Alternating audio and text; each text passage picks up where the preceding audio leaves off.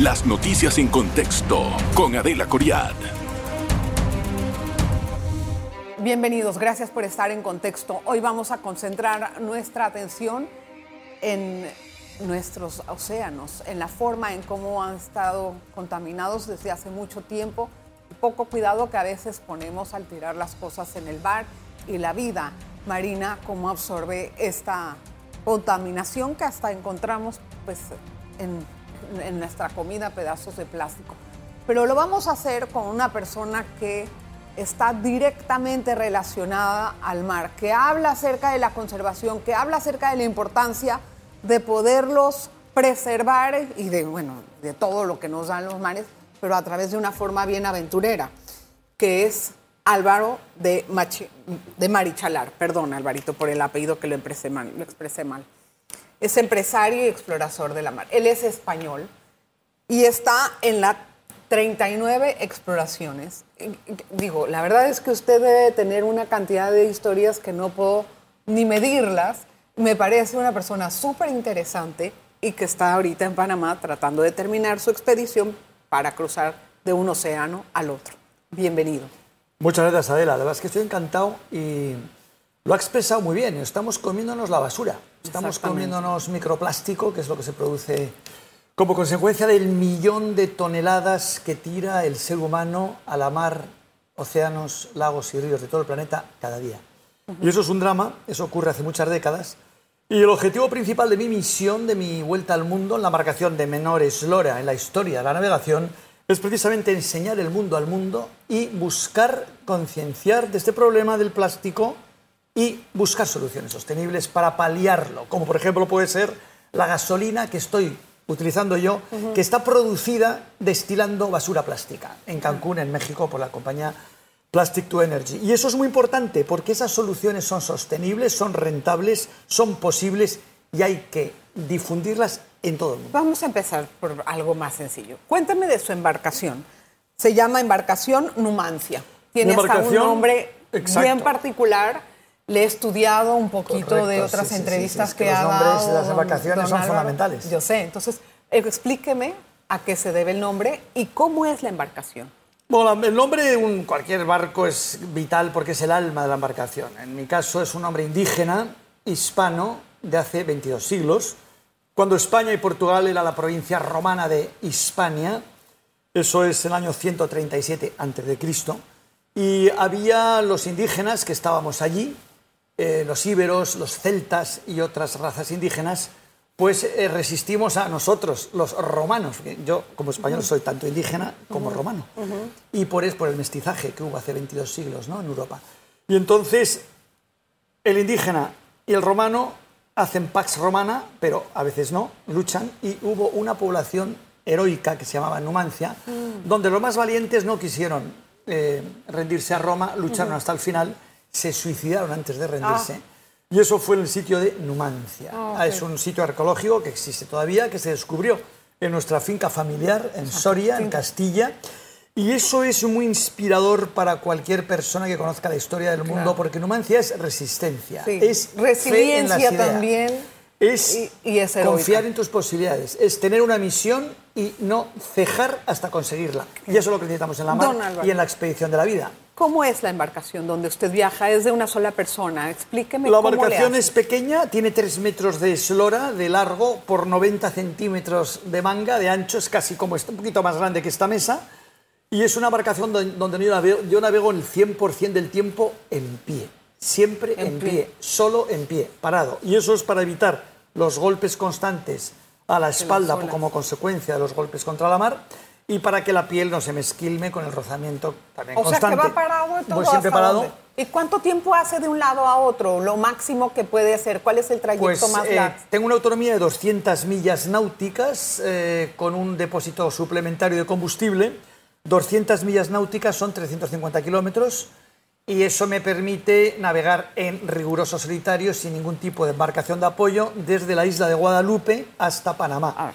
A Guadalupe llegué desde Gibraltar, desde el sur de España, con un barco de apoyo que me ayudó a cruzar el Atlántico, fue lo más fácil, 15 días. Y a Gibraltar llegué desde Sevilla, dando la vuelta a España, Portugal y Francia, durante mes y medio, también sin barco de apoyo. Entonces, ahora, si Dios quiere, seguir desde Panamá rumbo a Alaska, otra vez sin barco de apoyo, y esa autonomía pues me sirve para poder hacer esas grandes travesías de 10, 12, 14 horas diarias sin parar. Espérame, porque yo voy soy- parando en puestos, voy buscando gasolina, voy buscando Entiendo. combustible, buscando alimentos. Pero yo soy un poquito poco. ignorante en temas de embarcaciones, así es que me voy a declarar muy neófita y que no le extrañen las preguntas. Usted va parado, la embarcación tiene motor, no tiene motor.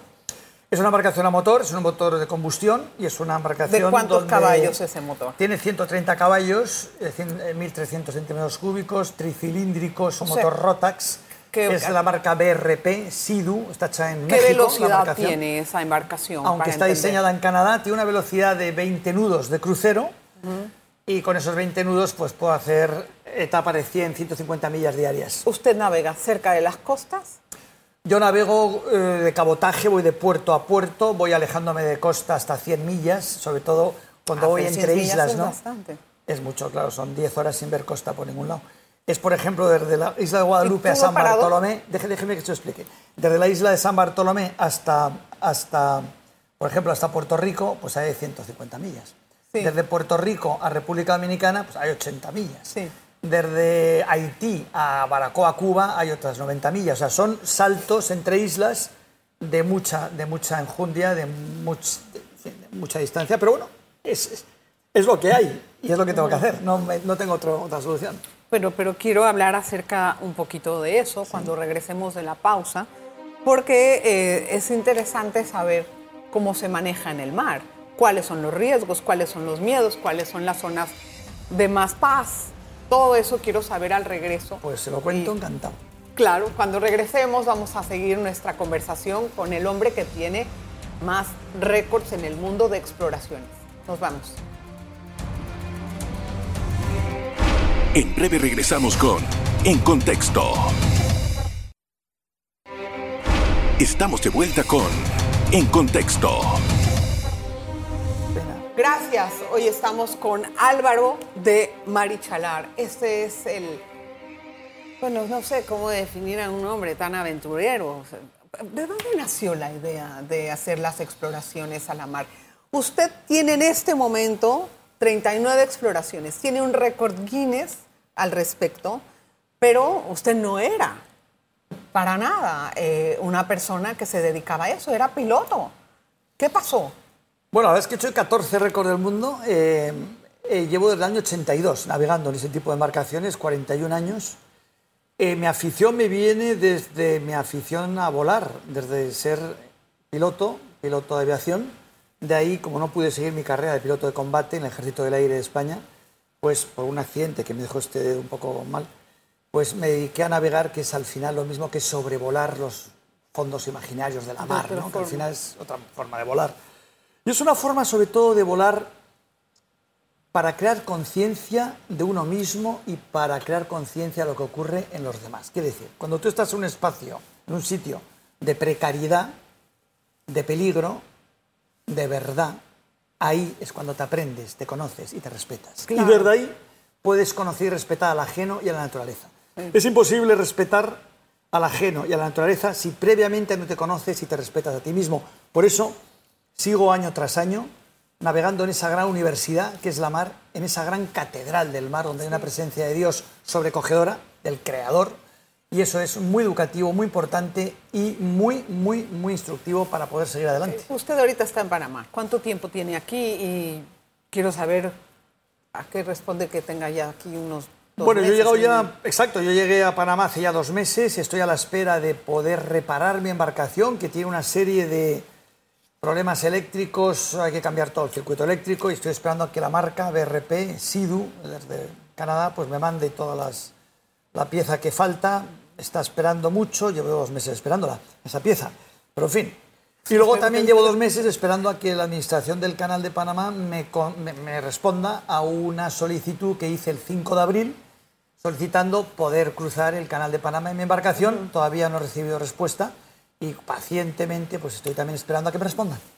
Bueno, En estas expediciones hay que tener mucha paciencia. Por ejemplo, cuando llegué a Florida, llegué a Florida en, en marzo de West. 2020, empezó la epidemia y tuve que esperar dos años a poder seguir. Entonces me fui a Europa y reinicié en febrero del año pasado. Ah. Quiere decir, yo esto lo estoy haciendo, entre otras cosas, aparte por la misión de concienciar sobre el problema del plástico en los océanos, mares, lagos y ríos, estoy conmemorando el quinto centenario de la expedición más importante jamás conseguida por la humanidad, que es la primera vuelta al mundo. Entiendo. Por eso yo zarpé el mismo día que lo hicieron, del mismo lugar, esos grandes héroes, Juan Sebastián Elcano, Fernando de Magallanes, en 1519, el 10 de agosto, y el 10 de agosto de 2019 es cuando zarpé yo desde Sevilla. Por eso, pues ya digo, tuve A que ver. esperar dos años en Miami, bueno, pues no importa, hay que adaptarse y, y hacer las cosas cosa. como, ¿Qué como sis- vienen. ¿Qué sistema de comunicación tiene su, su embarcación para, para poder tener por lo menos un contacto mientras que usted se, se- eh, está en, en pleno, en, pleno, en pleno viaje? Bueno, yo tengo un sistema por el cual doy mi posición, por un sistema de Satelital. localización eh, GPS, y lo que hago es que cada 15 minutos le doy un resorte y en la web mía, que es www.primeravueltalmundo.com, ahí cualquier persona de cualquier parte del mundo puede saber dónde está la embarcación en ese momento. Y en caso de que usted se enfrente a una situación inesperada, algún peligro, Bueno, ¿qué ese es el gran riesgo que yo corro, ¿no? Por mucho que llevo dos radios de alta potencia en muchas zonas del mundo, pues no hay nadie a quien llamar, no hay servicios de rescate y es un riesgo enorme que asumo porque hay valores, hay circunstancias, hay motivación suficiente para incluso poner en riesgo la vida por un ideal, por una misión. ¿Quién financia esto? Básicamente yo. Tengo patrocinadores, pero tengo una política con los patrocinadores por la cual yo asumo el riesgo financiero y si llego es cuando ellos pagan los gastos. ¿Y Solo si cuánto llego. le cuesta? pues me cuesta más de lo que tengo, pero ya, te- ya he pedido dos créditos, pero en fin, en estas misiones lo importante es financiarse, darlo todo, tomar todo el riesgo, pero, como hizo Numancia, que tu misión nunca deje de ser eso, tu objetivo, tu misión y tu, Y vas tu pasión, solo tu en sueño, y hacerlo, y hacerlo posible. Vas solo o en intentarlo, todo. intentar hacerlo posible, tu sueño. Ah, perdón. Voy en solitario riguroso, siempre solo. Salvo el Atlántico, que como he dicho antes, Sí. tuvo una embarcación de apoyo, el resto voy solo. ¿Cuál ha sido el mayor, el mayor riesgo al que se ha enfrentado en esta expedición? O en la- en- a lo largo de su, su- su- su carrera, no sé, a lo largo de este, de este trabajo. En la expedición el riesgo más importante que asume uno es ser traicionado por personas que te prometen cosas que luego no cumples. Tú te confías y basas toda tu estructura, tu logística y tu ilusión y tu, y tu, y tu desafío en esas promesas. Eso es lo más arriesgado. No, pero ¿y en el mar? En la mar ¿En lo la más mar? difícil es que te caiga un rayo literalmente encima, una tormenta y te fulmine, o que tengas una lipotimia, un desmayo, o un incendio, o un golpe con un, tron- un tronco a la deriva, en fin, o un contenedor. Claro. ¿Cómo Peligros mil. eso? ¿Cómo evita eso, don Bueno, Álvaro? pues rezas o sea, usted mucho antes de salir... Y no te usted- amedrentas ante el riesgo. O sea, lo que tienes que intentar en la vida, no solo en este tipo de expediciones, es que los problemas que están siempre ahí no sean un problema, sino una, se conviertan directamente en una solución. O sea, tú tienes que pensar en la solución del problema. Jamás concentrarte en el problema, sino en la solución antes de que el problema se produzca. Bien, o sea, usted antes de salir, me imagino que puede estar mirando un estado del tiempo, un pronóstico Pero del cambia, tiempo. cambia mucho el Y si tiempo, cambia- entonces, y, si se enfrenta ante un sistema eh, de huracanes o un sistema de vientos fuertes, etcétera, ¿qué pasa? Luchas. Cuando tenemos en la vida huracanes, en nuestra vida personal, en cualquier circunstancia, en nuestra vida profesional, en nuestra vida familiar, afectiva, y nos viene una tormenta, lo que tenemos que hacer es como hace el búfalo, enfrentarse a la tormenta y no huir del problema. pero ¿cómo usted se Porque- enfrenta en déjeme, mar? déjeme que la acabe porque así lo entenderá mejor y lo podré yo expresar con más calma. O sea, el búfalo, y eso sí que invito a todas las personas que lo hagan, el búfalo es, muy, es, una- es un gran ejemplo. Cuando le viene una tormenta, va por ella, porque sabe que la va a tomar de frente y la va a poder luchar. No huye del problema, lo enfrenta. En la mar tienes que hacer lo mismo. Viene la tormenta y lo mejor es enfrentarla para dominarla, para salir de esa situación complicada lo antes posible. Es verdad que si hay mucho aparato eléctrico, por ejemplo, lo que hago es que me tiro al agua y espero a que ese aparato eléctrico pase y luego vuelvo a seguir. Pero cuando hay mucho huracán, cuando hay mucha mar, cuando hay muchas olas, ¿qué haces? Enfrentas en pie, te vas cayendo, te vas embarcando, vas nadando, vas vas dando a la embarcación, vuelves a embarcarte, sigues y sigues y sigues hasta que ven- vengan tiempos mejores. No hay otra. Y la vida es eso. La vida es no pero tener miedo al es- problema, sino enfrentarte al problema con las soluciones claros. que Dios te ha dado con los talentos que Dios te dio, ponerlos a trabajar ir a tu misión. ¿Y qué hay acerca de los animales marinos? Los animales grandes, las ballenas, los tiburones. Hay Eso- todo tipo eso- de animales marinos. Claro, pero en ese sentido, ¿realmente corre usted peligro con ellos? No hay mucho peligro con los animales más que con las medusas venenosas, que eso sí, sí. que es un Uy, peligro. sí. Yo me tengo que tirar frecuentemente al agua porque los plásticos, que por desgracia es todo un basurero por todos lados, se meten en la turbina de propulsión, tengo que bucear para sacarlos de esa turbina y poder seguir adelante. Puede haber algún tiburón, de los pocos que hay que son peligrosos para el ser humano, que te puede tocar uno, te puede, te puede hacer daño, no cabe duda. Eh, pero ¿Le ha fuera de tocado? eso no hay demasiado, no hay demasiado peligro. Álvaro, eh, esa famosa isla de plástico que existe está entre el Océano Pacífico y entre California y Hawái. Se llama eh, la isla de basura, que le llaman. ¿Usted la ha visto? Bueno, esa isla de basura es una de tantas, no es la única. Esa isla de basura está nominada como un país virtual por mi amiga Cristina Finucci, que era la esposa del antiguo embajador de Italia en España, que ha logrado hacer de esa isla un estado virtual reconocido por Naciones Unidas que se llama The Garbage Patch State, que puede ir cualquier oyente a garbagepatchstate.org. Eso es un drama. Por las corrientes ha aglutinado ese, ese- ese enorme superficie de plástico que se ve hasta de los satélites que hacen Sí. de eso una isla.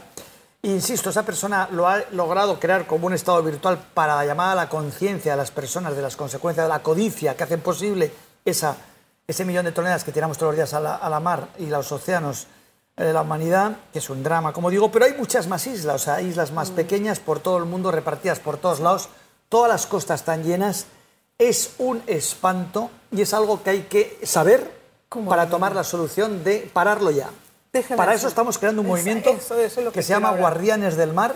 Lo que hacemos es que los niños más pequeños, a partir de tres años, pero de todas las edades, pero sobre todo los más pequeñajos, que son los que van a heredar, por desgracia, el problema que han causado sus mayores, se van a encontrar un mundo basura, que esos niños se pongan en serio, que empiecen a sacar los plásticos, que empiecen a llamar la atención a sus padres y que empiecen a convencer a los fabricantes de plástico a que no se puede seguir fabricando un material que es veneno para la humanidad y para el ecosistema marino, para todas las criaturas que hay en los mares, océanos, lagos y ríos, y que tienen que poner dinero para, se- para quitar lo que están creando. Tengo que hacer una pausa. Don Álvaro, un momentito, regresamos con más aquí en esta entrevista diferente, con la conciencia de lo que tiramos a la mar. Una pausa. En breve regresamos con En Contexto. Estamos de vuelta con En Contexto. Gracias por continuar en sintonía en el, eh, pues en el bloque final. Hablaba yo de, acerca de esa isla de basura y la verdad es que sí me he quedado con un poquito de curiosidad de entender cómo podemos deshacernos de toda esa basura que está en el mar. Eh, bueno, es una pregunta muy naive, pero ¿se puede limpiar? Todo se puede, sin duda. Si hay eh, la conciencia para sacar presupuesto para hacerlo, es posible. Lo primero que hay que hacer es parar los vertidos. O sea, más que limpiar lo que hay, es evitar que se siga ensuciando. Desde todos los ríos del mundo se tira plástico a la mar, directamente a la mar y a los océanos también. Y lo que hay que hacer, lo primero, como primera medida, es parar.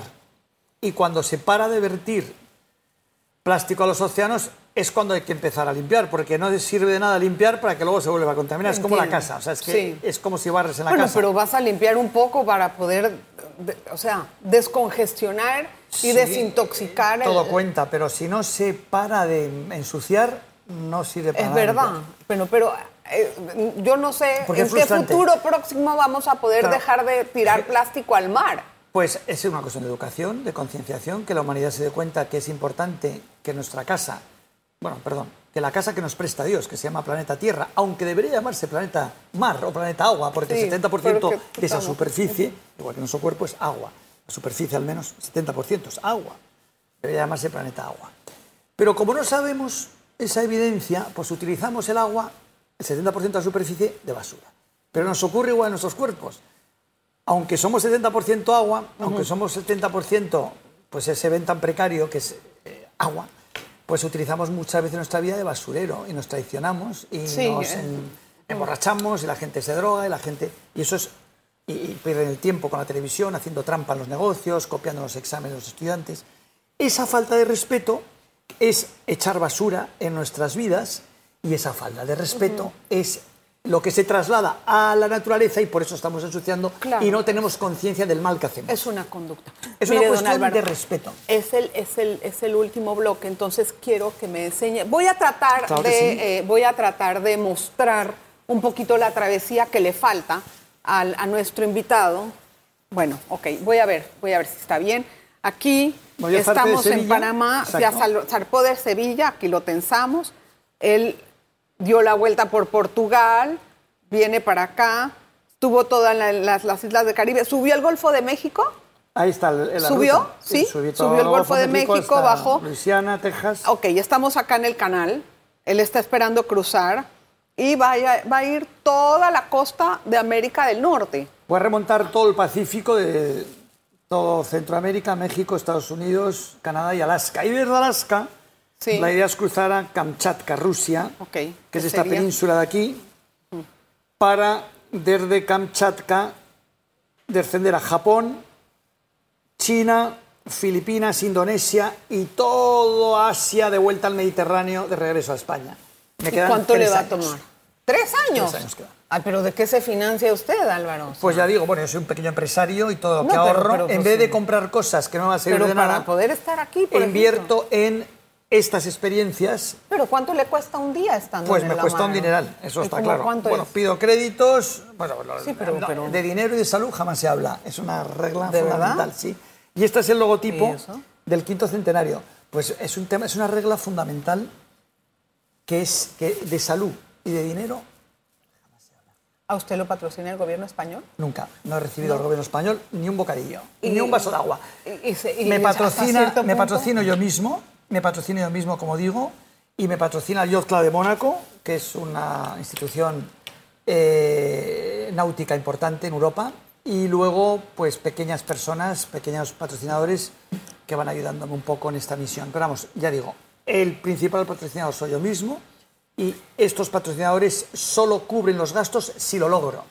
Me gusta tomar el riesgo empresarial, el riesgo financiero. En el mar, fundamental. ¿Qué miedos ha, ha sentido? Miedos por todos. ejemplo? Pero los miedos son un mecanismo de subsistencia. No, claro. El pero miedo lo que una te hace- experiencia. ¿Cuál- cuál- Más que cuál una ha- experiencia, el, el el miedo lo que te hace es que te pone a luchar para superar el problema que genera el miedo. Eso es lo que tenemos que hacer con el miedo. Ponerlo de fuerza para levantarnos ante la situación que crea el miedo y superarla. Ya. O intentarlo. ¿Cuál es una experiencia que haya tenido en el mar con miedo? Muchas. Por ejemplo, se me ha incendiado la embarcación en pleno mar. ¿Era de Ha- noche ha- o ha de tomado día? fuego, era de día. Y además fue aquí en Portobelo hace, dos, hace 10 años, cuando di la vuelta al Caribe, conmemorando el quinto centenario del descubrimiento europeo de la Florida por Ponce León y del Pacífico por Vasco de Balboa, 1513-2013. Ajá. Y pasó a Portobelo en dirección a San Blas, Gunayala. Ahí empezó a arder la embarcación. Menos mal que tenía un extintor instalado en el motor. Lo activé, eso se apagó. La mar me llevó a costa y me salvé de milagro. He tenido lo llevó a costa. Me llevó Eso- a costa el eso- viento, gracias a Dios. Tuve Eso mucha es milagro, suerte. porque que lo lleve. ¡Wow! Bueno, no es milagro porque si el mar viene desde, el- desde la mar a costa, que es la mitad de los días, pues es un Seguramente que 50-50. usted sabe para dónde va la mar y la corriente. Yo no, pero me he tomado muchas historias Sí, con sí, gente sí, que la corriente lo lleva. La corriente a- hay que estudiarla, adentro. claro. Hay que estudiarla. Si la corriente te lleva afuera y la mar te va afuera, tienes que ir más cerca de costa, Y eso- preveyendo eso- que haya un problema. Todo es estrategia. Entonces, se tarda tres años para regresar Tres a años me quedan, sí. Y usted, eh, Pero feliz, en la Catedral del Mar es donde está ¿qué ha aprendido de feliz. Panamá? Es que me gustaría saber qué impresión tiene. Yo sé que no es la primera vez que viene. Bueno, la séptima pero vez. quiero saber qué, qué diferencia ve de ahora a las anteriores o de su expedi- expedición actual al resto de ellas. La anterior vez que vine a Panamá fue en 2013, hace 10 años. Sí. La primera fue en 99, 1999, cuando crucé el canal por primera vez en el Día de la Reversión de la Soberanía, a las 12 del mediodía del 31 de diciembre de 1999. Luego he venido otras seis veces. Y lo que más veo en Panamá yo es que es un país modélico en la región, eso es obvio. no hay nada perfecto, pero es un país eh, muy admirable en muchas cosas. Una sociedad que sabe avanzar, que sabe hacer las cosas muy bien y por eso es el, el ¿Qué tal le país más- parece la mar de Panamá? más El- importante de la región. Usted, ha estado en el Atlántico y en la el mar Pacífico. me encanta, o sea, tanto el Pacífico como el Atlántico. He estado en Pearl Island el otro día, que me encantó. Sí.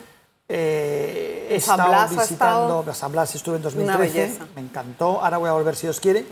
He estado en Portobelo, he estado en esa, En esa aduana ¿fue de este maravillosa, en la inauguración de la restauración de la aduana, que es importantísimo. Un sitio muy vinculado con mi familia, porque uno de mis antepasados fue gobernador de Panamá después del ataque de Morgan en Ah, mira tú. 1771. Eh, Wow. Francisco Miguel de Marichalari Vallejo estuvo una temporada. Él fue el encargado con el gobernador Fernando de Córdoba para trasladar a Ancón, la, la ciudad. O sea que la o vinculación con Panamá es histórica en la familia me encanta. Es, es panameño. Porque si su antepasado fue Claro que sí. panameño, usted es panameño por herencia. Esa es la ley de nosotros. Totalmente. Ya está. Y sobre todo por el amor que tengo a Panamá y a los panameños, que me encanta esta ciudad. Gracias, don este- Álvaro. este país. Y le deseo mucha suerte en la expedición, que siga adelante, que pueda terminar la reparación rapidito y que pueda continuar con su trabajo. Pues Gracias si por quiere, estar con nosotros. Muy amable. Al gracias. contrario, muy amable. Bueno, espero que haya sido un programa distinto, diferente y bien refrescante. Estoy segura que sí. Nos vemos la próxima.